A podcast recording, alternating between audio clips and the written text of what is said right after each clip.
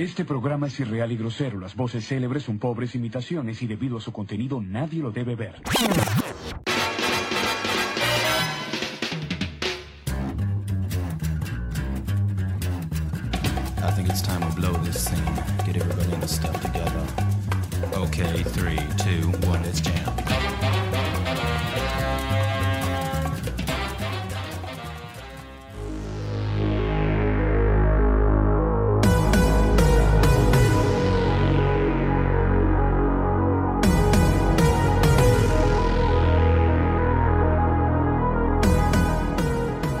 Sí, el hecho es que te tenía que meter la barriga.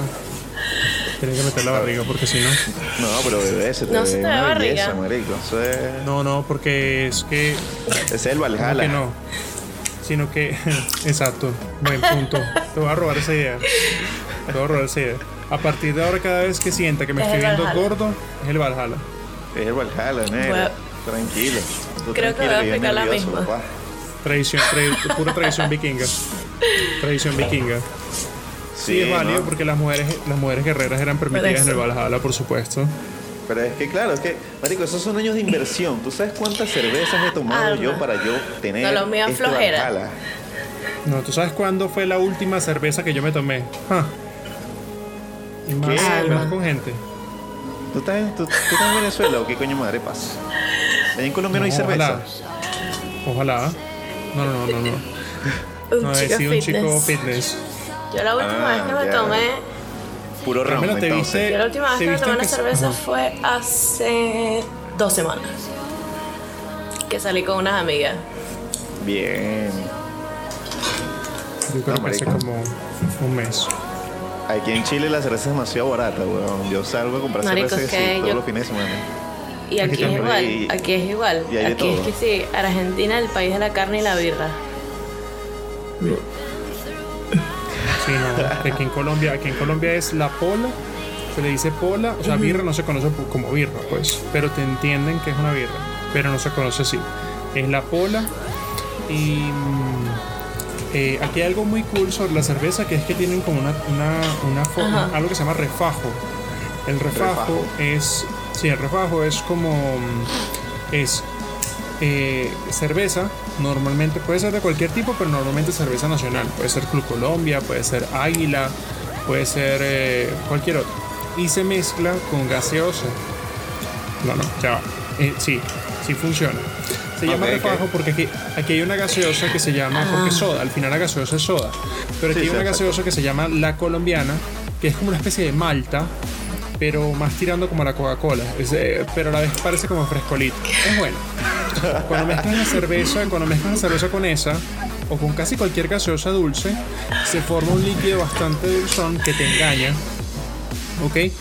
Y eh, se crea entonces esta, esta, este tipo de bebida llamada refajo, que es la mezcla de ambas, y es bastante chévere. Es chévere. El problema es que cuando ya llevas tres, ya tú, o sea, bueno, tres, tres, tres litros, pues. Cuando llevas tres litros de esta, de esta bebida, ya, ya es como que no la sientes, pero el rato cuando te vas a levantar, ya es como que por el azúcar, pues. Claro. ¿Sabes que Si estuviera fuera de contexto, marico, una gente te preguntara, ajá, entonces, mira, la colombiana es como una malta, es una malta con Coca-Cola y frescolita. Ah, que así son las colombianas, ya. Ah, o sea, son dulces. Bien. Sí, algo. Pero Son un poquito ¿Es cerveza dulce? y con color. Y con color. No, pero es que eso es lo otro. Aquí, Y van bien no con cerveza. Pero no se mezcla la cerveza negra, pues obviamente Claro. no vas a mezclar la cerveza negra, sino es la cerveza, Ah, pues, tipo, la, la tipo suave. la todo honey, eso. la golden. y Entonces, sí, no. Claro. ¿Y allá qué bebida, o sea, es como que es la que más toman ahí en Colombia? ¿De qué, de al- cerveza? Alcohólica, pues, exacto, licor. No, aquí es algo que se llama el guaro. El guaro es El eh, guaro. una especie de. El guaro es, es anís. Sí, algo así, pero el, el guaro, ajá, algo así, como el, como el gentilicio de Barquisimeto Estado Lara en Venezuela. Pero no, el guaro es un. Eso nos habla mucho también de las similitudes, ¿no? De, de nombres y todo eso. Sí, sí. ¿Sabes qué? Yo voy, a, yo voy a apagar esta luz porque me estoy quedando ciego y además se Sí, ve el video. Bueno, sí, ya. No, peor. Sí, no, es el eh, eh, estabas traspasando la vaina. O sea, no, no sé No, dónde es mi propia empieza aura. Sydney. es mi propia aura. Entonces, lo más brutal es que estoy súper a contraluz, pues, pero bueno. Claro. Por eso les dije, grabemos de noche. El próximo lo hacemos de noche. Em, sí, para que todos estemos así más en el mood y tal. Es Por más, el próximo lo hacemos con cerveza. Uh, Si es que YouTube, si es que YouTube no nos demonetiza el video No, no o creo. nos putea el video. Eh, aunque ya. No, aunque ya con este lenguaje que estamos en este, este video es inmonetizable. sí, total. Total. No, me acuerdo qué estábamos hablando. ¿Qué me preguntaste? Eh, No, el, el licor, está hablando del guaro. Bueno, breve. Es como el anís. Pero en Venezuela el anís tiene mala reputación. Muy mala reputación, pero la verdad es porque uno de verdad tiene que salir y ver mundo. Y entender que el anís No no es ese de Venezuela. O sea, el guaro que hay acá. Que no es el anís cartujo ¿Cómo? con la gente del ojo. No, no. No, Uf, no, no. qué no, rico, ese- marico. Ese, es- Venís ese es el anís con limoncito. No, no, no. El anís de acá eh, se llama aguardiente antioqueño. Ok, y el aguardiente antioqueño viene en una presentación hermosa, super premium. Hay con azúcar, sin azúcar, o sea, hay una variedad. Y el guaro es un maldito licor del diablo que te engaña demasiado, sobre todo el que es sin azúcar, porque tú te lo tomas y es mucho más suave que el anís. Pero al rato, digamos al octavo, noveno, incluso al décimo guaro, porque yo soy de buen beber, al décimo guaro ya tú empiezas como Legolas en la edición extendida de la, de la- del Retorno del Rey. Eh, igual esa la pueden ver en YouTube. Cuando ellos están tomando y tomando y tomando y tomando y Gimli ya se empieza a rascar. O sea, se vuelve mierda porque creo que estaban jugando como un juego a ver quién tomaba más y tal. Entonces obviamente la pelea entre ellos, no sé qué, a ver quién es mejor. Gimli se toma como mil cervezas, mil hidromiel y tal, y Gimli se va para la mierda y se borra en el piso. Y Legolas estaba tomando igual que él, pero como es un elfo y es súper poderoso y tal, Legolas al final dice, empiezo a sentir como un escosor en los dedos. O sea, al final, después de las 100 cervezas que se tomaron, le dije, sí empiezo a sentir como algo en mis dedos, como un leve escosor, y que maldito. Bueno, sí, así pasa con el anís. Y que siento que me estoy muriendo. O sea, ya no siento Sí. la, la, la Que sensación siento que mi corazón manos. late como lento. Así me pasa el décimo. Ya, porque Carmela. ya- Sí, sí. El aire Aquí Carmela, se ¿qué llega. toma birra. Y aquí se toma birra. eh, yo, Birra. yo creo que nunca había llegado a entender el- la, la cantidad de birras que había en el mundo hasta que llegué aquí. Entonces, tipo, está la Honey, que es como una birra rubia, pero es como medio dulce. Está la Golden, que es la birra que nosotros conocemos normal. Eh, la Amber Lager, este. Rica. Uh, la Scottish, la o sea, hay un montón. Eh, y obviamente de, de tantas veces que vas a un bar y te, pre- y te dicen cuáles son los tipos de birra, te, te los aprendes sí o sí. Pero hay infinidad de bares aquí donde lo que venden es birra. Claro. El vino también se bebe mucho, pero es un poco más caro. Aquí es birra. Y punto. Hay un montón. Pero ya va, o sea, cuando me hablas de esos nombres, Scottish y todo eso, me estás hablando de el tipo de cerveza, porque sabes Sí, que sí. hay lager, Sí, negra, etc. No, no, no, ese es el tipo de cerveza. Ah. Ese tipo de cerveza, exacto. Pero allá también produce mucha Aquí, cerveza, ¿no? O sea, sí. su, su de Aquí cerveza, tenemos la. Quilmes, que es de Quilmes, que es de acá. Está. Ah, Ajá. Aquí llega. Está la Brahma, que yo no sabía que era brasilera. Es brasilera. Está la Es Patagonia, brasilera, sí. eh, que es muy buena. Eh, antes, que también es buena. Y no me acuerdo cuáles son las demás, pero ah bueno, y también tienes las tradicionales que si la Heineken, la Budweiser, eh, la- Las sí, tradicio- o sea, las las, normales. pues. y que si la Heineken, la Budweiser y no y Sí, las normales de Finlandia. sí, bueno, coño, pero normal, tipo las sí. que todo el mundo Marico. conoce. Las, La sí, que las todo- más la conocidas. Corona pues. también. Las más Sí, sí, conocidas. Eh, De hecho, de las comerciales, nada, la Corona, que tiene una muy mala reputación injusta por todo esto, la verdad. Sí, no tiene total, nada que ver. Es muy rica la Corona, Nada no es mi favorita. Pero bueno, pero se es van a muy levantar. rica. No, pero. Sí, no, total. Lo que pasa es que la. Exacto, lo que pasa es que la corona, la corona es rica porque es amarguita, es fuertecita, es amarguita, tiene un buen, un buen gramaje, pues tiene como un buen. Yo no sé en qué momento este podcast se volvió una cata de licor falso, porque aquí no hay nada, aquí yo tengo es agua conmigo, pues, más nada. Hablando Pero de podemos eso, hacer de de- cuenta, podemos hacer de cuenta Eh. que es cerveza y uno. Sí, sí. Sí. Hablando de eso, gente, están escuchando remotamente incorrecto en este episodio especial sobre cervezas importadas en cada uno de Ay, nuestros qué mala países. educación, Bienvenidos. qué mala Y educación. sírvanse un poco. Aquí está el yo señor desde eh, el, que, el dueño de los guaros, el señor Sidney Pagliari.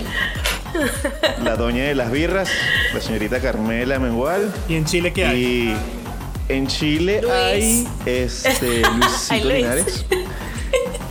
Mira, hay, hay Luises este, en todos lados, eh, nos encontramos en cada esquina. este, estamos en los semáforos, así con un cartel hacemos videos por comida. Eh, mira, aquí en Chile, tú sabes que Chile es conocido mucho por sus viñedos, por el vino. Yo en Venezuela no tomaba vino para nada, marico. Si acaso tomaba sangría. Llegué aquí, probé el vino. Ay, mira, marico, de verdad que está rico. Dame un poquito más. Y aquí eso es lo que... O sea, se toma bastante.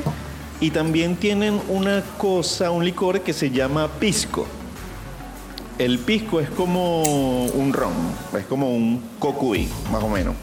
Eh, y ellos también tienen una pelea con Perú, al igual que nosotros tenemos una pelea con Colombia para definir quién fue el que inventó la arepa.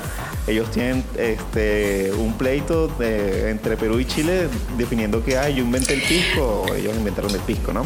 Y el pisco, bueno, es como del mismo ron y se hace una cosa que se llama piscola, que es pisco Aquí, aquí hay una atrocidad, aquí hay una atrocidad que se llama whiskola, que es whisky con Coca-Cola.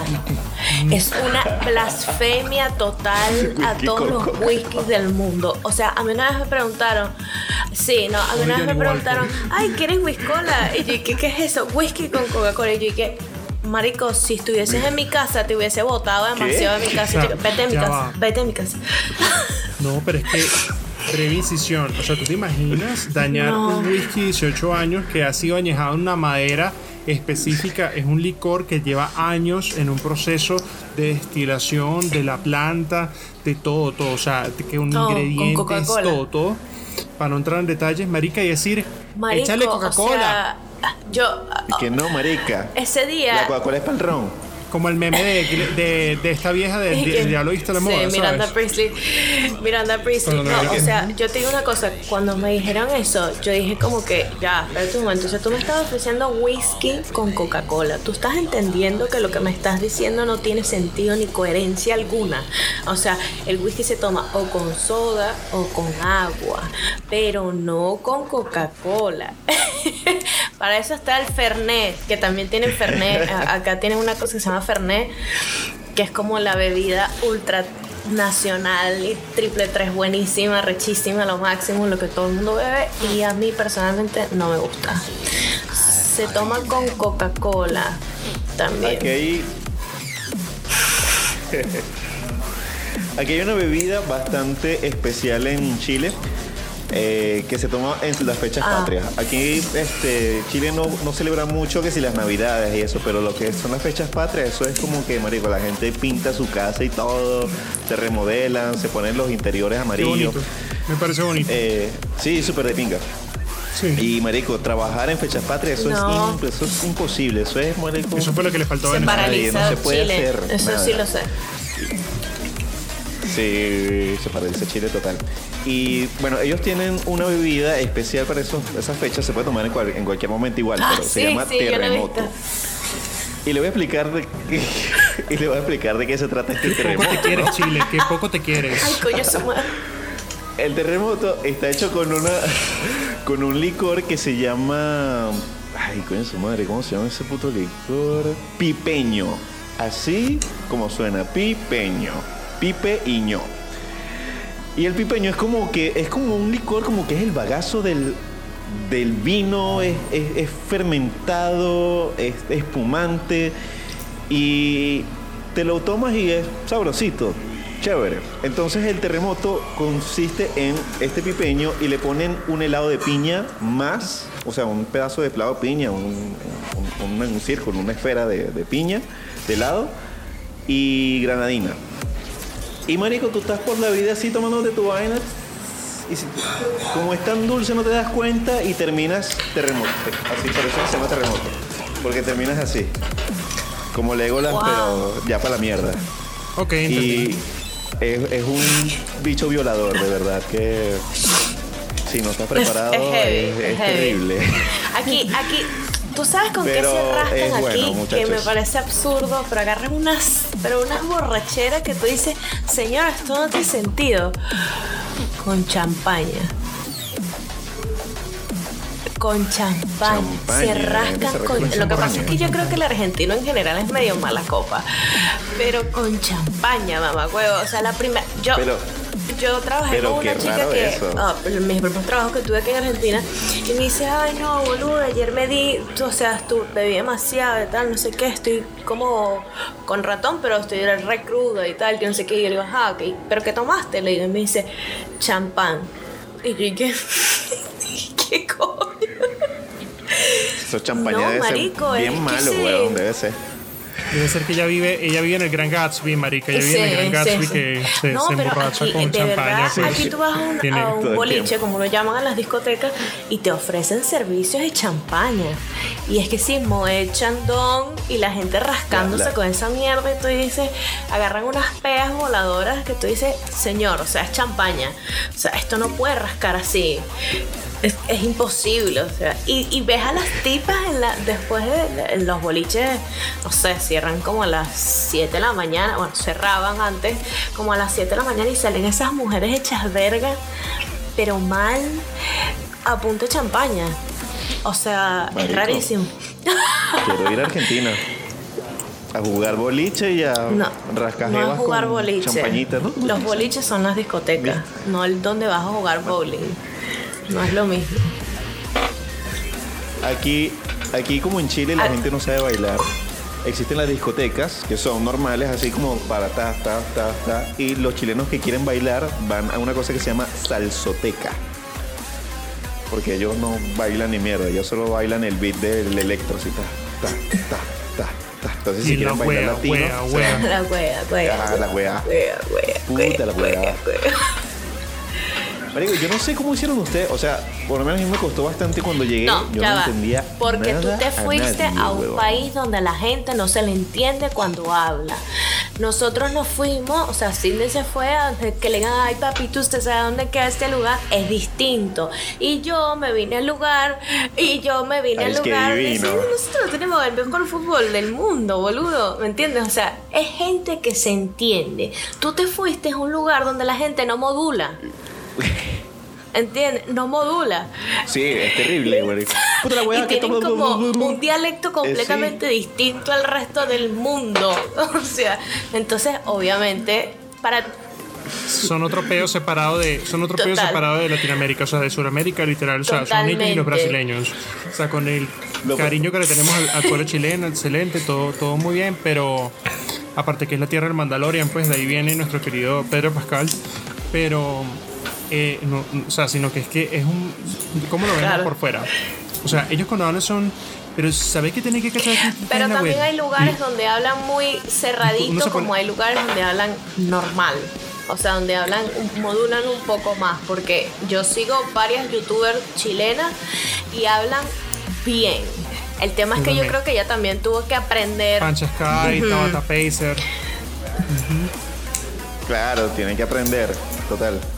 Pero No, por lo menos llega un momento, marico, que me tratan... A veces me tratan como que... Como un retrasado. Porque te repetían las cosas y luego... Puta la weá, tata, tata, así lentico. ¿Y qué? ¿Pero dónde está la vaina?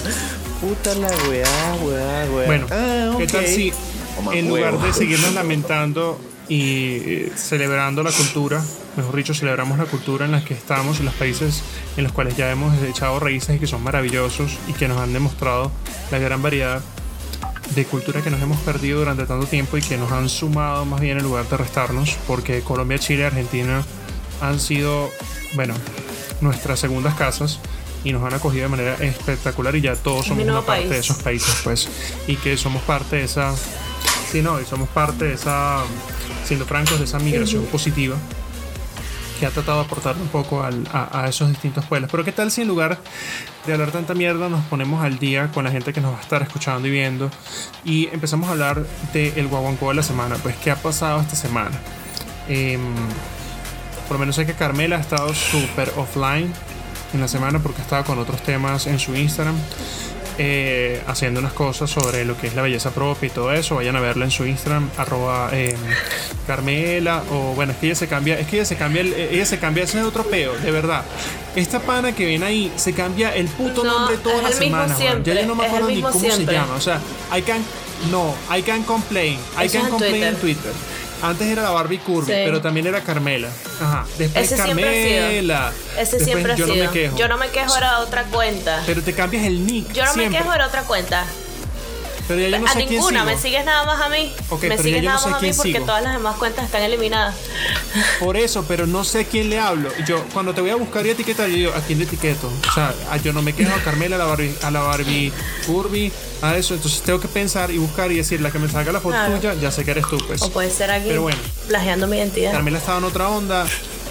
Eh, el besote que viene así con esa melena hacia arriba, que aparentemente despeinada, pero que se ve que ha sido tratada con cuidado. Eh, por cierto, eh, gracias Luis por ocultar los morados que te dejó Berito eh, después de la semana pasada de haberla Claro. dejado en evidencia. Eh, ya sabes que puedes parpadear, sí, una vez, sí, dos veces no. Si sientes que estás en peligro, ok. Eh, porque para los que no sepan, pues la semana pasada lo pueden ver en el clip que está en nuestro Instagram. Eh, en la, la- la genial novia de Luis, pues, eh, la persona con la que él comparte un lugar, eh, que para nada es una maltratadora. Ella simplemente entró, pues, a reclamar algo que, bueno, ella consideraba que era correcto, puesto que ella también estaba en una llamada o en una clase, etcétera. Pero sabemos que después de eso ocurrió un altercado entre ella y Luis. Luis salió muy mal parado. Y bueno, Luis salió con unas heridas, etcétera. Luis habla, recuerda que tienes que denunciar, ¿ok? Siempre. Ni uno menos. Yo voy a decir una cosa. Aquí, cuando yo hablo en esta casa, las paredes tiemblan. Verónica no. pero las paredes, Como debe, debe ser, ser, no carajo, joda. como Palomino debe ser. Vergara. como debe ser, no joda. Muchachos, Eh, joda. Disney sacó esta semana un tráiler nuevo de su nueva película llamada Raya y el último dragón, Raya and the Last Dragon. Antes de hablar de eso, breve, ¿qué vibras les dieron ese tráiler? Es como muy avatar. La, la leyenda de Ang, no Avatar, los bichos azules. Me Eh. pareció muy corra. Sí, hay que hacer eso. Exacto. Sí, sí, se parece asunto. mucho a, a- a algo que ya hemos sí. visto antes, ¿no? Lo que me gusta es que por lo menos este tráiler no revela mucho No. de, de lo que va a ser la película, pero siento que es un plot Sí, como sí, que sí. ya he visto antes. Sin embargo, me llamó la atención. No puedo negar. No, o sea, On la animación point. se ve una Ahí quiero llegar. de verdad. Ahí quiero llegar, exacto, porque Disney nunca decepciona con la animación, además que es el mismo... eh, me, me da risa porque ellos ponen que es el mismo estudio que trajo Moana. Es como que ya sabemos quién es Disney. Sí, no siempre lo hacen, es como que lo aclaran, de es verdad lo tienes que suficiente. hacer. Es sí, es como en el tráiler de cómo entrenar a tu dragón.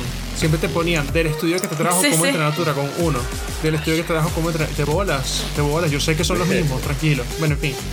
A mí me gusta porque este estilo de animación, ya, ya van a ver por qué estamos llegando a eso. Porque este estilo de animación está chévere, tal, o sea, siempre está un point, partículas, iluminación, todo muy lindo, pero sí, tiene un vibe muy fuerte a la leyenda de Korra, demasiado al mundo de Avatar, el maestro del aire. Tanto que la gente se está quejando de que se ve magnífica, pero que Disney está copiando una fórmula que funciona porque Avatar es la animación más trascendental del anime americano, porque es como una forma de llamarlo. Entonces están copiando, haciendo una plantilla del mundo de Avatar y trasladándola a Disney. Básicamente, sí, o sea, se ve que cuidaron el hecho de no violar derechos de autor. ¿Por qué lo digo? Porque toman un personaje como Appa, que es el bisonte volador de Aang, y lo convierten en un armadillo que rueda, que es hermoso. Y es el acompañante de esta niña llamada Raya, que es igual a Korra, tanto niña como adulta, que me gustó ese juego que hicieron en el tráiler. Em, y tiene el uniforme idéntico a Korra. Es el uniforme de la tribu del agua. O sea, es igual. Entonces, ahí es donde quiero llegar. ¿En qué punto nos hemos separado de la edad dorada de la animación? Que es algo de lo que hablamos en el episodio anterior cuando mencionamos el tráiler de Animaniacs, que fue sublime, que realmente ni siquiera lo veo como un remake. Es tan bueno que ni siquiera lo veo como un remake, lo veo como una continuación incluso de lo que estaban haciendo, solo que pues a- eh, remasterizaron la serie. Venimos de una época, nosotros somos millennials, ¿ok? Aquí rondamos los 30 años todos. Y somos millennials, que es ese mal concepto que... ese mal... Tranquila, la- los 30 son los nuevos Uh, 20, ok, mi amor, tranquila. Eh, no, y es en serio, los 30, los 30 es como reiniciar el nivel, es como jugar, jugar otra vez Dark Souls, es como decir, ya sé que no me tengo Ah, por ahí que ir por ahí, ya sé que no me voy por ahí. Entonces, sí, sí, te, te va a gustar, te va a gustar estar en los 30. Entonces, em, ¿qué te iba a decir? Yo, yo recién acabo de cumplir los 30, pues yo, nada que ver, pues yo sé que parezco mayor, pero no, no, tengo 31, pero bueno. Em, somos millennials, a diferencia del concepto de centennials, que hay que aclararlo acá. Centennials son los que nacieron en el centenio o en el milenio entrando como tal, y los millennials son los- somos los que estamos antes o los que vivimos esa transición 80, 90, 2000, que creímos que el mundo se acababa con el J2K en el 2000. Hubiera sido genial, pero no pasó y que vimos esa transición del cine, esa- ese, ese pedacito de tiempo de los 90 a los 2000, fue la era dorada de la animación y la era dorada prácticamente del cine comercial, realmente. No estamos descartando los 80, 70 o 60, ni toda la historia del cine de los Lumière o desde Edison, pero estamos Pero hablando sí. de una época en particular con la que se, sabemos que muchos de ustedes se van a sentir identificados. Ahora, el punto, para que se abra el debate. ¿Qué los marcó a ustedes? Bien sea en película, serie, animación, mm, evento también, ¿por qué no? De esa majestuosa década que nos vio crecer Yo y que nos formó. varias, porque yo siempre fui mucho de ver demasiada televisión. este, como series, tengo una de la cual creo que nadie en el mundo se acuerda y me da demasiada bronca que nadie se acuerde porque era genial, que es El Fantasma Escritor. Este, Bernardo y su reloj, que también era súper buena. Todas las pasaban Discovery Kids cuando Discovery Kids no era este canal para niños solamente, sino que tenía tres tipos de programaciones. Estaba eh, Small, Medium y Large, que así se dividía la, la- la programación. Entonces Small era en la mañana donde pasaban vainas para niños chiquitos. Esas, los, Los tele- Teletubbies, Art Attack y esas cosas. Medium pasaban series como para chamos un poco más grandes y Large eran programas para adultos que pasaban en la noche. Yo veía El Fantasma Escritor y Bernardo y su reloj, que eran dos programas que eran muy buenos. Bernardo y su reloj rápidamente era un niño que encontró un reloj donde podía parar el tiempo y hacer lo que le diera la gana.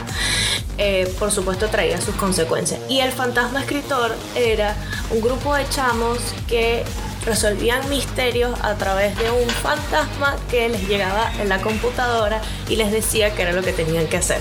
Era súper genial. De comiquitas, eh,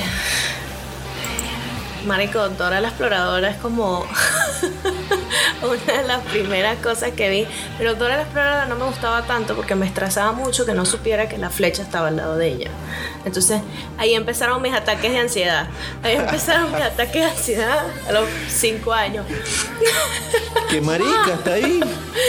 Eh, claro, ya más ¿Y tú eres grande estaba Hey Arnold, Cat Dog, eh, los Animaniacs, obviamente, Bugs Bunny, Pato Lucas, etc. O sea, son varias cosas. Muchas. Ah, bueno, y de Disney, Rolly Polly Olly, eh, Peanut Butter and Jelly. eh, no me acuerdo qué más, pero sé que hay un montón.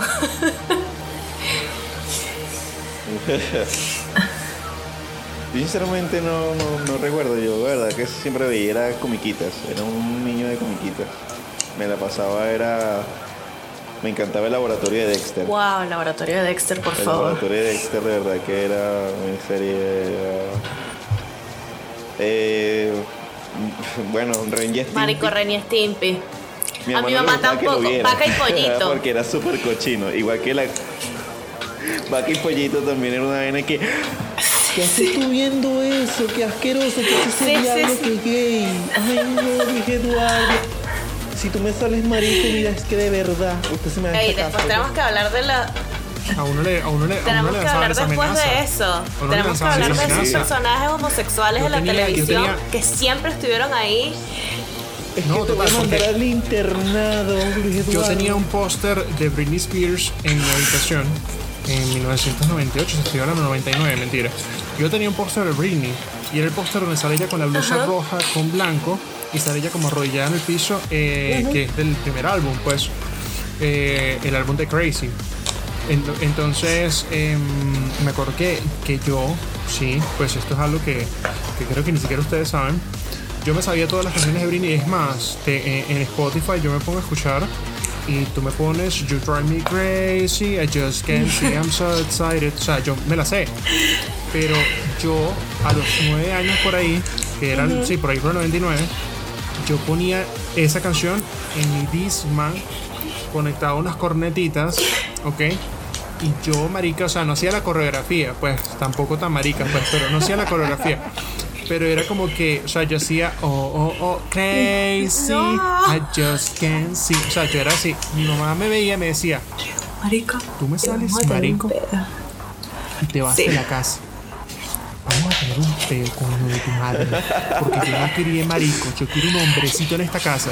Entonces, bueno, me tocaba cambiar a ahí sí, sí, una vaina así. Que arrecha, la Sí, sí, homofobia, sí. que arrecha la homofobia Sí, de sí. nuestros padres y con esas amenazas todas terribles sin ver en realidad qué era lo que estábamos viendo nosotros en televisión. Porque si te pones a ver tenemos a Bob Esponja que es una esponja homosexual.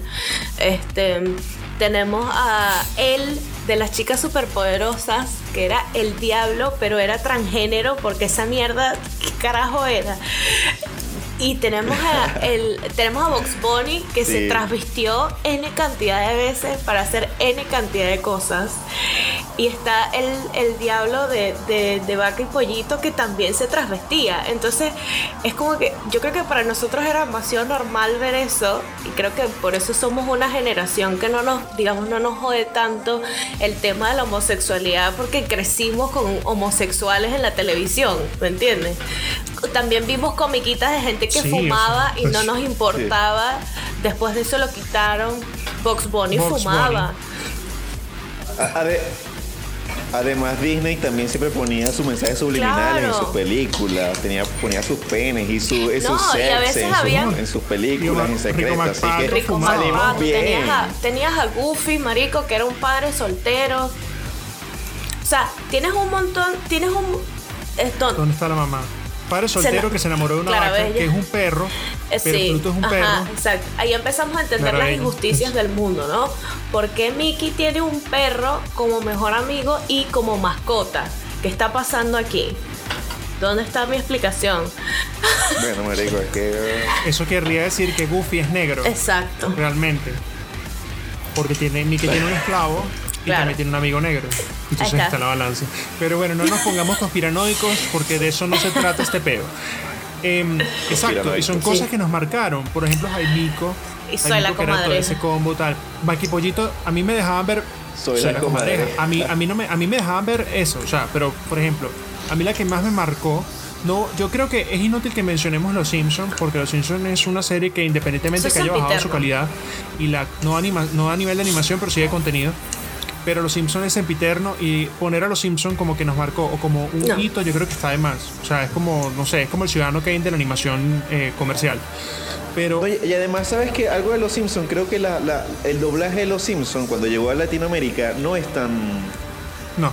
eh, no, no. ex- explícito No. como tal, pues, o sea, no, no, no se escucha malo. En cambio, cuando tú lo ves en inglés, tú dices, Inglés. mierda, ¿qué es lo que Claro, está sucediendo? y no, y- ¿Qué es lo que están y diciendo en realidad? Dan Castellaneta, pues que hace la voz de Homero toda la vida, pues él sí le imprime un toque mucho más sexista a Homero en, en su, Claro. en su voz. Es como. Pero hay, hay diferencia, por ejemplo, es increíble cómo es el tema cultural al que quería llegar. Es el tema de, por lo menos, a mí la que más me marcó y la que más me Park. ver era South Park. Y lo, lo que más hacían que hiciera es que viera South Park. O sea, lo- yo me levantaba en la noche y me arrastraba a la sala y me ponía los, pegaba los audífonos cuando se escuchaba Britney. Em, ponía los audífonos en el televisor que los tenía en un lado, ¿ok? Sí. De esos de. Entonces, que sí, que eventualmente sí que. Entonces, y uno que, mierda, pues, y tocaba con el alicate. Entonces, bueno, lo colocaba y colocaba un canal que era La Gloria en Venezuela, ¿ok? Pero se fue así de rápido y era el verdad, lo que en- Ah. no, no, no era, de no era de televisión abierta, era La Gloria en Venezuela, que era lo que realmente tenía y lo único que queríamos que fuera en TV, que se llamaba Puma señoras TV. y señores. Entonces, y pasaban pasaban South Park en la noche, en una especie de Adult Swim, que ahorita se llama Adult Swim, tú si eres Swim, adulto, ves ujú. Adult Swim, eh, en una especie de Adult Swim, y eso lo pasaban creo que a las 11 de la noche, y me acuerdo que era casi a la misma hora de un programa también de la televisión venezolana, que no vamos a hablarlo mucho, porque obviamente hay mucha gente que nos escucha de todas partes del mundo que no, no va a entender, pero un programa de la televisión que también nos influyó mucho y que nos hizo amar la comunicación y todo este tema que tarde. fue ni tan tarde. Entonces lo pasaban a la misma hora. Entonces, sí, ni tan tarde con Richard y de la Vega. Entonces, fue el primer programa que se atrevió a hablar mal del Todo, gobierno, que se todo. le, le valía huevo todo, o sea, literal, eso era periodismo bueno. Entonces, bueno, en fin, claro, lo veo así ahora, antes yo no lo entendía. Pues yo con 10 años veía ¿Tú eso. te y yo, acuerdas? whatever. En fin, pasaban South Park y el, con, el contenido, ya, el contenido político de South Park es tan fuerte que ahora es que lo vengo a entender. Hace un par de años me lancé, se puede decir que un maratón, no es la primera temporada, me vi como desde la tercera. Y empecé a ver, ver, ver, ver, ver, ver, ver, ver. Y dije, maldita sea lo que yo me perdí de todo esto. O sea, yo pensaba que era simplemente unos niños diciendo, maldita No. sea, mataron a Kenny. O mierda, coño, cállate puta. No, o sea, realmente South Park denuncia cosas, lo mismo los Simpsons, solo que Pero- ya lo compró Disney. Entonces, cosas que marcaron fueron esas y el hecho de lo que Carmela acaba de hablar, de el tema del, del género. El género en la animación, el género en el cine, porque recuerden que también estamos ex- explayando esto al cine y a las, a las series de televisión, aunque nosotros como que no nos tocaron muchas series de televisión realmente, sino puro sitcom. Eh, y no es que eran malos, pero eran que si Seinfeld, Friends, eh, Padres de Familia, no, eh, Padres de Familia, Casados no, con ¿cómo se llama eso en inglés? Que, ah, me en Amazon, pero bueno. That 70 Show, Show, estaba. Fez. That 70 Show, En That ah, 70 bueno. Show estaba Fez, que es Wilder Valderrama. Fez. Pero no es homosexual. No, no, pero, te no lo ponen como. Te pero te lo ponen como inmigrante. amaneradito igual. Te lo ponen como delicado. Latino, no se sabe de dónde viene, porque cada vez que él va a decir de dónde viene. Él viene de Puerto algo. Ayacucho. Es como Barney Sí, Él viene de Puerto Ayacucho, estaba Amazonas. Wilder Valderrama es venezolano y es del Amazonas. Wilder Valderrama. Es un Claro. Yanomami. Sí, sí, sí. No, total, pero él se fue, como él se fue de Venezuela Sí. mucho antes de todo. No es como Edgar Ramírez, que es patrimonio nacional Sí, sí. de, de Venezuela. Ah, no. O sea, Edgar Ramírez debería, debería estar por, Por encima favor, de Simón sí. Bolívar, de verdad. Hágale una Totalmente. moneda ya. Por favor. O sea, no, de verdad. Pero ya va, espérate. No, de verdad, ese tipo es que no hace nada mal, no hace nada mal. Sí, ¿que cuánto cuesta la harina? Cinco Ramírez. Cinco por. Ramírez, Tiene por más sentido, está buenísimo. Mira, ¿tú, tú te acuerdas de la, del jingle de, de Puma TV? Era No, Puma. TV, No, televisión marico, de ahora. Te, te- Yo veía burda Puma TV. no, burda. te fuiste. Boris, Sí, ya, ya levantaste la mano. Por lo cual Se tu comentario la será borrado de la. No, sí, yo. Pero bueno, entonces es eso. Y el contenido, el contenido o el hilo conductor de los 90 eh, fue demasiado liberal. Los 90 fueron una década muy liberal porque venía, eh, es el advenimiento de un nuevo milenio. Y ocurrieron muchas cosas, o sea, estaba la culminación de la guerra del Golfo del Desierto, la guerra del Golfo del Desierto, y sí, genial, la guerra del Golfo, que en el desierto de Irak, pero bueno, la guerra del Golfo, estaba la transición de George Bush padre al siguiente gobierno, estuvo el tema de los Clinton, estuvo el tema de los atentados, los primeros atentados terroristas en las Torres Gemelas, que fue el carro bomba que pusieron, o sea, pasaron muchas cosas en el mundo, eh, veníamos de recién, recién haber, haber tumbado el muro de Berlín, y eso concientizó a la humanidad en muchos sentidos. em, eh, tiranos cayeron en el mundo, etcétera. Estoy resumiendo realmente Un un, un mini documental acá. Pero Sí, no, o sea, es el hecho de que es muy interesante esta década porque nosotros ignoramos de pequeño todo lo que estaba pasando a nuestro alrededor y vivíamos en una burbuja sin internet en donde lo que más teníamos acceso era una enciclopedia en carta y eran de cosas que ya habían salido. Existían, estamos hablando de un mundo sin Wikipedia, en un mundo sin Facebook, obviamente, y sin otras tantas cosas buenas que tenemos ahora que Nosotros están teníamos siendo en mal carta usadas. y, y el Entonces, autobús de mágico. niños, el autobús mágico, que bueno, eso no nos cambió la vida, pero era muy educativo. Pero el tema era que, el tema al que quiero llegar es que el cine de los 90 tiene esa textura, tiene una textura en muchos sentidos, tiene una tridimensionalidad que ahorita no hay. Y creo que por eso es que Hollywood está tratando tanto de emular eso y de hacer que vuelva todo eso, pero no solamente con sus protagonistas anteriores, sino imitando la estética, pero a la vez tratando de revivir franquicias con nuevos personajes o con nuevos actores, nuevos- nuevas caras. Tal es el caso de Los Cazafantasmas, que sabemos que es de los 80, pero igualmente el- el- em, pues han intentado hacer remakes N cantidad de veces. Estamos hablando de Jurassic Park, que es una serie que afortunadamente ya viene la última película y dicen que es la última. Ojalá. Eso espero. Star Wars, que también pues tu- tuvo su... Ah, qué casualidad, yo.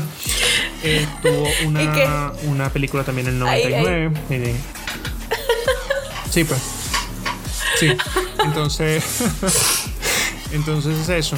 Y la textura a la que quiero llegar es que esa tridimensionalidad es que el contenido del cine era plano, pero era Sí. trascendental.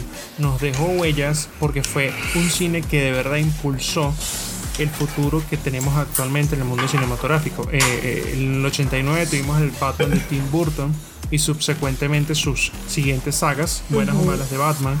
Tuvimos Star Wars, tuvimos eh, Jurassic Park, Señor de los Anillos. Tuvimos Días de la Independencia. O El Señor de los. Anillos ya era 2000. No, eso es 2000. Ay, ¿Le dices tú o le digo yo? No, lo que pasa es que con El Señor de Eso los es Anillos. 2000, bebé. me pasa que mi mamá me leía El Señor de los Anillos antes de dormir. Bueno, entonces, como pues- que no sé por qué siento que. Pero no, es de los 2000. Qué horror. No, no. Claro, no, normal. Qué horror. ¿Qué? No, no, normal. Sí, tranquila, ¿verdad? pero Como, como Sí, no. sí. Pero, pero está el Hobbit, ¿no? De la animada. Creo que era de los 90, ¿no? No, no, no. La que estaba animada era El Señor de los Anillos completa. O sea, era la trilogía en una película y fue como el 80, algo así. Y es la primera película en usar em, la técnica de rotoscopio. Pues que usaban personas y tal y las dibujaban y, y pues esa vaina se movía, pero eso se veía horrible. Pues después le hicieron en Tron la primera y bueno. Entonces, eh, no, El Señor de los Anillos la primera 2000. es del 2001, luego 2002 y 2003 y así. Pero bueno, sí, ¿por qué no? Podemos decir que incluso fue parte de los 90, porque fue una película que empezó a grabarse en el 99. O sea, esa película se grabó en casi Gané. un año y medio completo. Entonces, las tres juntas. Entonces, digamos que también pues fue como el cierre de esa, de esa saga, de esa, de esa mm, década. Pero bueno, ya, cierro el cuento. Esa textura de la que hablo es que si se dan cuenta, uno sabe que está viendo una película que fue hecha en los 90, es por esa ingenuidad, esa ingenuidad en la realización que tienen, esa ingenuidad en los guiones, esa ingenuidad en la actuación, esa, esa ingenuidad en, en la, en la poca pretensión que tenían las películas en los 90. En los 80 las películas eran aventuras, eran positivas, eran o sea, marcaban como que vas a ir al cine y te vamos a alejar de todo el peo que hay de Vietnam, de, de el peo político, todo eso. O sea, ve al cine y ve, ve Star Wars, ve Indiana Jones, Indiana ve Volver al Futuro. O sea, todo, todo fiera el sábado por la noche, Grease, todo eso. O sea, va- vas a ver cosas lindas en el cine. Ven, también la masacre de Texas. Cosas etcétera. lindas igual. Pero vas a ver cosas lindas en el cine. Pero en los, Esa linda. cosas lindas. pues. Pero en los 90 está esta ingenuidad que dice, mira, o sea, llegaron los 90 y vamos con todas. Entonces llega Batman de Tim Burton, llega Jurassic Park, ¿ok? Y Jurassic Park, si se dan cuenta, la ves ahora, tú ves la primera película de Jurassic Park y men, o sea, yo la veo y digo, ¿cómo? O sea, ya sé cómo le hicieron, pues ILM, que es la empresa de George Lucas, pero ¿cómo hacen para que el dinosaurio se vea Se ve tan demasiado bien. Casi 30 años después de Sí, esa pinche sí. o sea, es increíble. Y tú la ves ahora y dices, América, se ve mejor que los pinches dinosaurios de la última película. Entonces, eso es lo que quiero Sí, llegar. pero yo creo que más allá de, de- de- de ingenuidad también hay un tema de vamos a decir lo que nos dé la gana y no nos importa nada. ¿Sabes? Es como que hay, hay mensajes dentro de las cosas, dentro de las películas, hay críticas sociales dentro de las cosas. Por ejemplo, a mí nunca me han gustado los Simpsons y creo que esto, este es el peor país para decir que a mí no me gustan los Simpsons porque aquí aman los Simpsons como no tienes una idea lo cual es medio raro, pero sí. Pero a mí nunca me gustaron los Simpsons, yo fui más de, South Park y, mm, A mí me parece que South Park tiene una crítica social mucho más pesada que la que la pueden tener los Simpsons. Los Simpsons es como, esto es una familia mediocre promedio de los Estados Unidos, donde ninguno quiere superarse y hay una niña genio y un carajito que jode. Y hay ciertas temáticas sociales que influyen dentro de esta familia. Pero South Park toca temas mucho más crudos. O sea, marico, nada más con que me hayas puesto Michael Jackson de fantasma, me lo hayas puesto, me, hayas puesto una Paris Hilton robándose un niño porque le gustó, porque eso es lo que ella quiere. Que me hayas puesto eh, a Britney Spears hecha verga después de, de la de... O sea, me estás poniendo un montón de situaciones que, fueron súper polémicas en una comiquita y que además me hayas introducido no solamente a un, un personaje navideño que no es nada más y nada menos que el señor Mojón, que es el mejor personaje navideño ever, Toallín, que es, es ese amigo drogadicto que todos tenemos en algún lado. ¿Sabes? O sea, es como que es mucho. Tienes el racismo latente y permanente de Carmen hacia Token y, y como Kyle, que es el judío, ¿me entiendes? O sea, judío de mierda y siempre estás jodiéndolo. A Token entra una niñita negra al colegio y él quiere emparejarlos porque los negros tienen que estar juntos, ¿entiendes? O sea, hay como un montón de cosas que para mí pesan muchísimo. Y en los 90 también está eso, pues está, está, está Box Bunny con su peo de su, de su transvestismo, está eh, Esponja con su mariquera eh, imaginación, ¿sabes? O sea, tienes como un montón de personajes que, que de alguna forma abrieron paso a lo, a lo que viene después. No sé, es mi pensar. También tienes Ok. en Friends un poquito de el tema de la liberación de la mujer, de que yo puedo trabajar y puedo hacer todo sola. Phoebe se casa casi que al final, pero es una tipa que nunca nadie sabe qué carajo hace, pero siempre tiene plata. Mónica es una caraja que le echa bola sola todo el tiempo. Rachel es una jeva que se supera a pesar de que lo que sigue haciendo es como medio superficial y banal, pero se supera ella misma, deja de servir café y ahora hace otras cosas. El único que me parece que es un personaje que es medio jodido es Ross, porque es incluso hasta homofóbico cuando Ben le- eh, lo llevan a, su, a la casa y él tiene una Barbie en la mano y le dicen, pero ¿por qué estás jugando con eso? Eso es de niña. Eso, eh, pero también, pero también tratas el tema de que a Ross lo deja Sí, su exacto. mujer por otra mujer y te ponen que estas dos mujeres están criando un hijo juntas. ¿Entiendes? Que es una familia de dos mamás, dos mujeres lesbianas que están criando un niño. Entonces, tienes como que demasiadas cosas ahí. Eso fue. No, total. Pero son cosas que a veces de verdad no. Yo siento que de hacerlas ahorita, es- por lo menos en estos días estábamos hablando sobre Betty la Fea. Que es la, la locura en Colombia. No es sé la locura en mi vida. O viendo sea, allá. yo amo esa novela. Pero yo. Pero marico, o sea, la- la- eh, yo no, no sé, yo me acuerdo que la vi hace mucho tiempo y normal, de pinga, chévere. Y hoy en día eh, no la he revisitado, pero sí he, visto como Tienes que clips revisitarla. y cosas así. Y te notas así como que por lo menos Don Armando, weón, eh, un galán y vaina, pero es un el tipo de era un puta. Es un misógino. hijo de puta. O sea, el tipo de verdad eran unos hijos- y que mierda, bueno, o sea, hacer esta serie hoy en día y Mira, eso no funcionaría ni de vaina. O sea, te Aquí en Argentina este hicieron eso.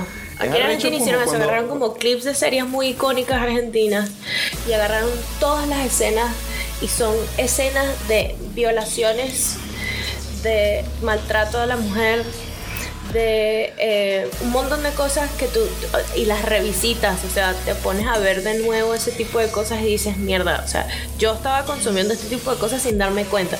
Yo vi Betty la Fea el año pasado completica, la revisité y te puedo decir que es buena en el sentido que ves algunas cosas que, que por las cuales estaba pasando Colombia en ese momento, pero también te das cuenta que lo que cuando yo estaba chiquita la vi y yo me emocioné muchísimo porque Betty terminó con Don Armando. Pero ahora que la volví a ver dije que estúpida esta Jeva que terminó con este mamacuevo que le hizo la vida imposible y la trató mal, ¿entiendes? O sea, es como que uno tiene que volver a ver las cosas para entender mejor. Sí, bueno, tú sabes que uno no cambia. Las películas no cambian, pero nosotros sí. Es que exacto, Eh, exacto, exacto. Dale, dale. Eh, yo por lo menos yo era un tipo que veía muchas cosas sanas, marico. En los 90 yo lo único que andaba era esperando que saliera la nueva película de Arnold Schwarzenegger o la siguiente adaptación de algún cómic. Eso es lo que... Y, y una de las cosas que me encantaba de verdad cuando... eh, ahorita que me estoy poniendo nostálgico era eh, pasear por la autopista y ver los carteles de las películas que venían nuevas, marico. Una vaina que... ¡Ay, mira! ¿Qué es eso? Con lo que aprendimos a leer todos. La maldición del diablo. Sí, No, total. Es que, ¿qué pasa? O, o- Luis y o- yo- o la única parte del periódico que me gustaba leer. Exacto, es que Luis y yo tenemos como una relación de romance eterno con el cine y eso viene desde niños. Entonces, dijiste una palabra brutal que es nostálgica. Es que los 90 es la época más nostálgica para muchas generaciones incluso, precisamente por esta transición, porque fue la apertura tecnológica del mundo como tal, donde realmente las barreras se rompieron, o sea, no en los 2000, sino en los 90. O sea, la telefonía se puso verga en los 90, llegaron los celulares, llegó el internet a través de América Online, que no podía llamar nadie a la casa porque sonaba el pitido. Pero, pero, pero. Entonces, si no.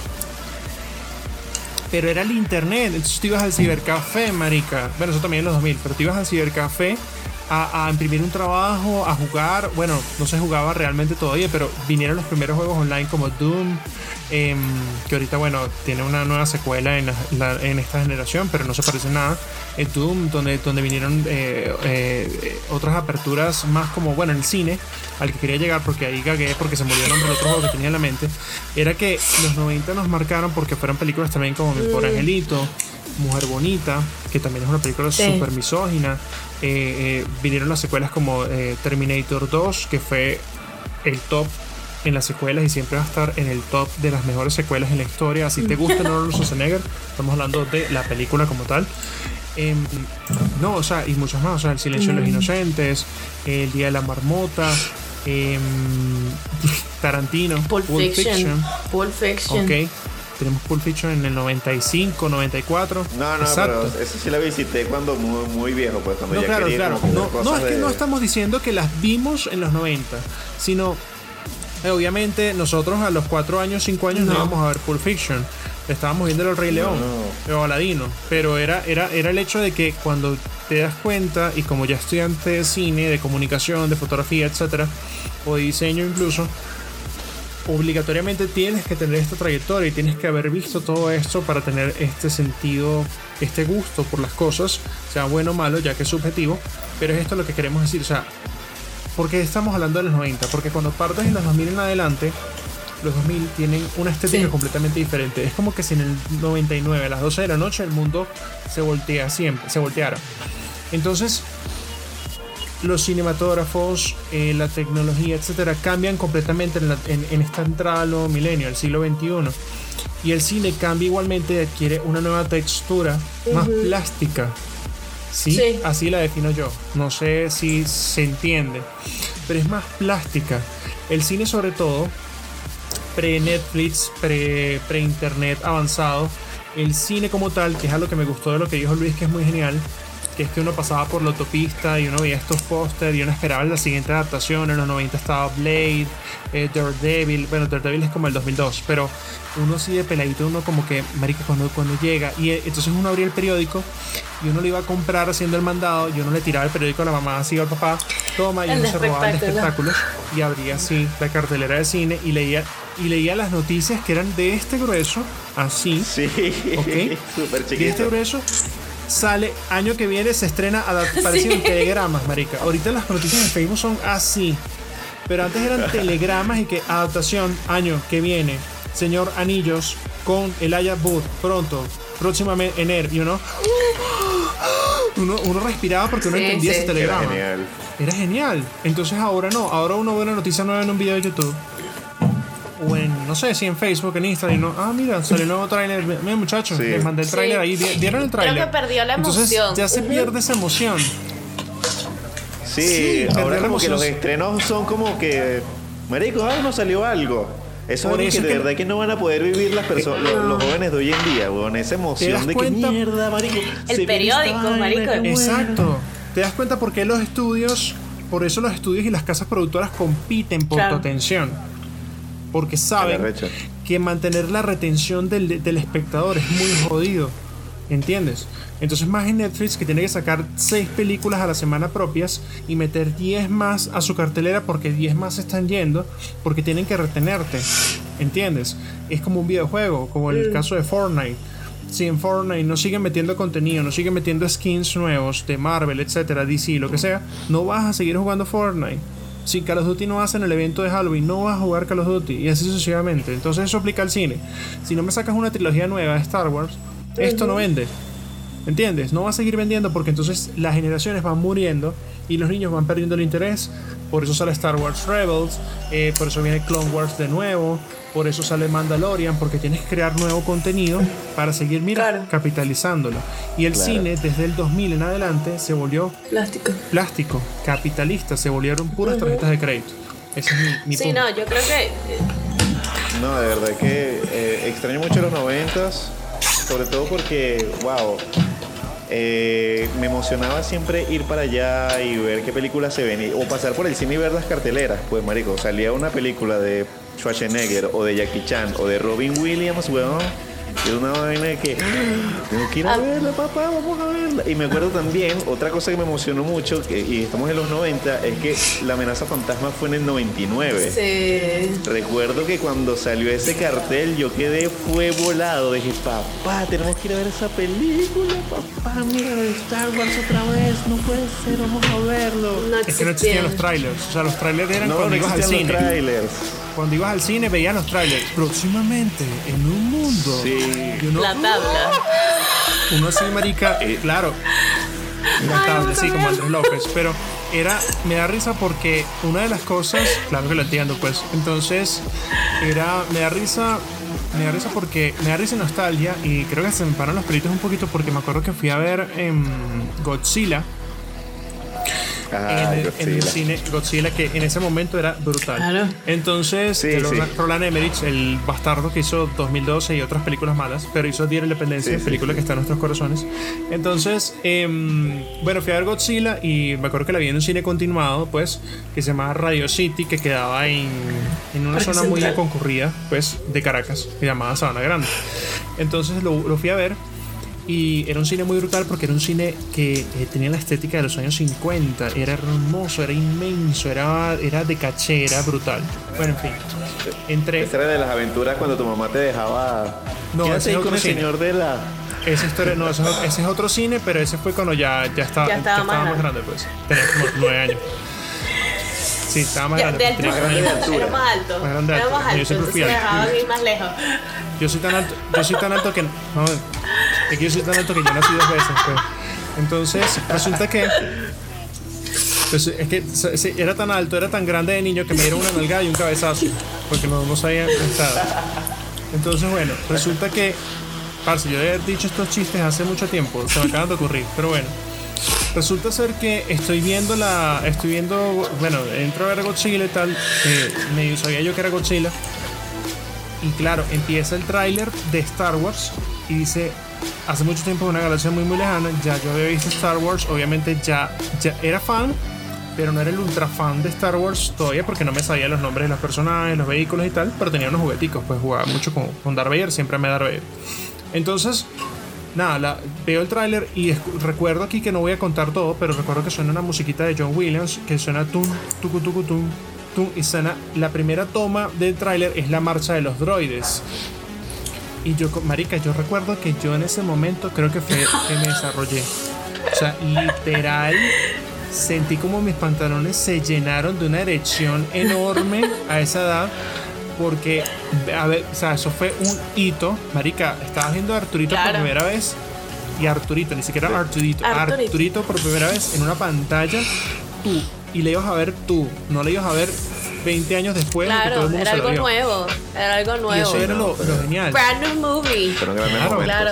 Yo la vi con mi papá, eh, yo la vi con mi Sí, papá en claro. cine y eso fue como una, eh, yo creo que es lo único así que yo digo, madre, con mi papá fue al cine conmigo y lo logró. Porque a mi papá no le gusta el cine, él dice que él no le ve el sentido de meterse en un cuarto oscuro con un poco de gente que no conoce a ver una película que puede ver en su casa. y yo, como que, o sea, él... Es la No magia de ver una película nueva. O sea, a mí no me importa la gente que está ahí, a mí me importa lo que voy a ver.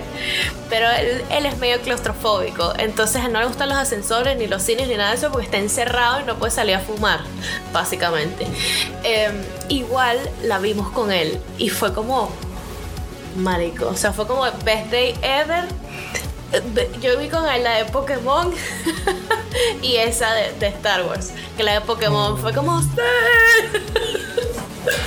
Sí. Fue brutal. Eso fue brutal. Yo me- ¿No se acuerdan que cuando la, cuando la fuimos a ver al cine, cada uno, no sé qué experiencia tuvieron?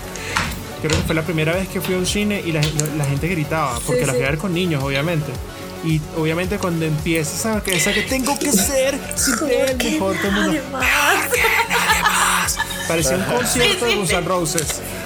Parecía un concierto de Guns N' Roses. No, Mágico. eso fue marica épico. Mágico, No, mágico. momentos, o sea, la yo, sí. quisiera, Épico. po- si, me, si a mí me dicen No. como que bueno, si quieres volver a una época y tal, un ratito nada más, así, grande como está, pero pa- iría a los 90, demasiado. A, a ver otra vez esas películas, a otra vez agarrar el periódico y emocionarme para ver las, las, las fotos en blanco y negro del póster que se mamó ese tipo diseñando esa mierda, pero en blanco y negro está en el periódico, así que te la cala. este. Y cuando pagaba mucho, a veces era una página completa Era el- y era el póster a color. Cuando eso pasaba, Ah, sí. Era la verga. O Sí, sea, sí, uno sí. dice ya. Eh, Como esta película es, verga, hay que verla marico, porque no, tiene sí. toda una página completa el periódico. ¿Qué te pasa? O sea, eso es demasiado. Pero sí, o sea, yo creo que en general es una época muy bonita y que yo creo que por más que intenten recrear este tipo de cosas, revivir incluso actores que fueron el- como revivir en el sentido de sacarlos otra vez, mira, quiero hacer una película nueva otra vez.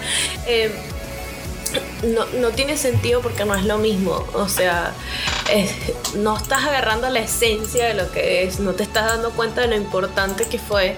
Y creo que es más bien un momento de hacer cosas nuevas que marquen épocas distintas y que hagan que la gente recuerde estos 2010, 2020 como algo chévere, ¿entiendes? Más allá del Instagram, el Internet, el Facebook y el Twitter, algo que realmente digas, coño, mira, yo me acuerdo en los 2020 cuando tal, tal cosa. O sea, como que uno lo, lo puede recordar con tanto amor como recuerda los 90 ahora. Y ya. me inspiré. Me inspiré. Qué Hermoso. bonita época, muchachos. Pero Muy bonita época, muy bonita época. De verdad, lo único que tenemos que estar pendientes, muchachos, es que si eh, Hollywood va a estar en problemas cuando quiera hacer un remake de Érase una vez la historia. Ay, sí, va a ser terrible. ¿Nunca no conocen eso? Érase una vez la historia, Érase una vez el ser humano, Érase una vez el espacio. eso es francés. Pero eso, fue, eso es una animación francesa. Sí, ay, yo no sé, lo vi en Vale. TV. La, la, de- la de la vi, la vi, la vi. Claro, brutal, pero eso es francesa. Sí.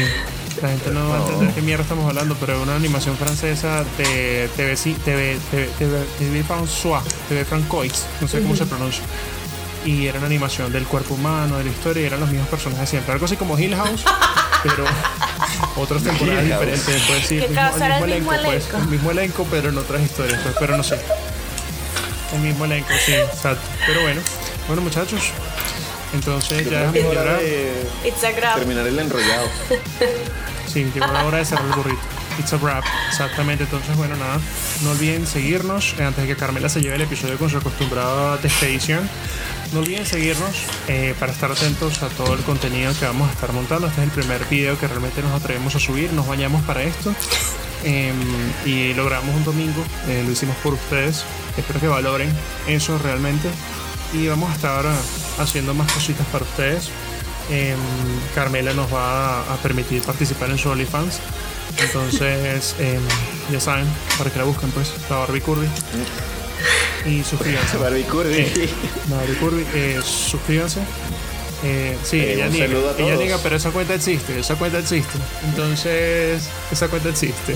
Pero nada, ya saben, arroba remotamente incorrecto en todos lados, tanto en cualquier plataforma de podcast, en cualquier red social, excepto en Twitter, que la verdad ni siquiera usamos Twitter porque es demasiado tóxico, pero bueno, el pod incorrecto en Twitter. Pero sí estamos muy activos en Instagram, demasiado activos en Instagram, muy activos en Instagram, ultra activos en Instagram y en Facebook también. Entonces, ven, Luis, Carmela. Luis, ¿quieres, ¿quieres decir algo antes de que me lo lleves? sus últimas palabras. Eh, no, amor, llévatelo. Muchísimas gracias a todos por escucharnos, muchachos. Este, un gran saludo a todos los que nos han seguido desde un principio. Un saludo para una tal Sofía. Sofía, Ay, gracias por Sofi. escucharnos siempre. Este saludo va especial para ti. Recuerda que Luis siempre te mira. ¿Algún otro saludo Iberito especial también. que quieran dar? Voltea a ver si Iberito te está Por si viendo también, por si acaso. Vero, saludos para ti. Ricardo, te queremos desde acá. Saludos desde remotamente incorrecto. Ok, llegamos al final de este espidocio y como de costumbre tengo que hacerlo porque si no, no sería eh, un episodio de nosotros. Recuerden sí y solo sí compartir el episodio si les gustó y si no les gustó también para que los demás pasen un mal rato. Nosotros nos despedimos, espero tengan una linda tarde, noche, mediodía, media tarde, mediodía, media tarde, mediodía, media mañana, medio todo. Bye. Recuerden utilizar la imaginación si no vieron el arco iris, no son de los nuestros.